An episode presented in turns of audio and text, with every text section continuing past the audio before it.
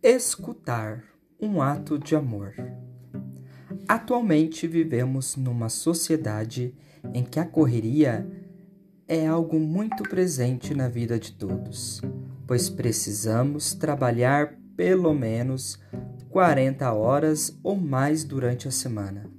Depois, alguns estudam na parte noturna e ainda no final da semana vão para os trabalhos voluntários isto quando não se faz necessário trabalharmos em dois empregos para conseguir completar a renda da casa. E assim nos faltam momentos de conforto e alívio.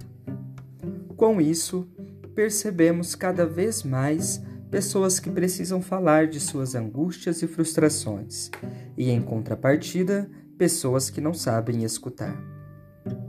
É muito comum vermos amigos que se dispõem em poder escutar as nossas aflições e desgostos, mas que também acabam falando de si e até demonstrando que seu problema é maior e que precisa de mais atenção.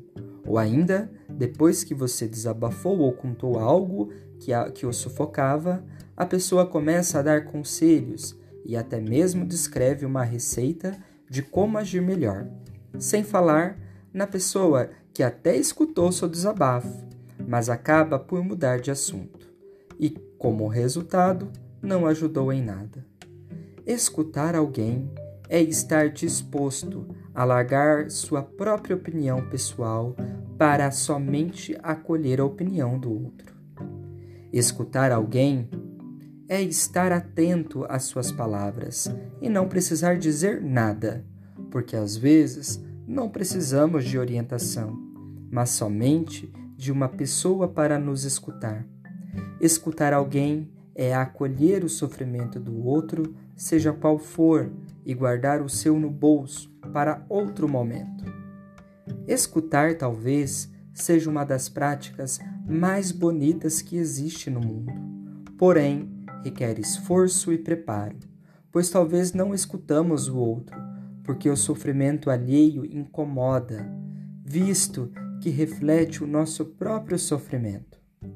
Portanto, só conseguiremos escutar o outro a partir do momento que nos desfrontarmos com as nossas próprias angústias e questões. Situação que nem todos conseguem suportar, por ser demasiado penoso, mas que quando passamos, somos capazes de entender a grande complexidade que é a vida humana.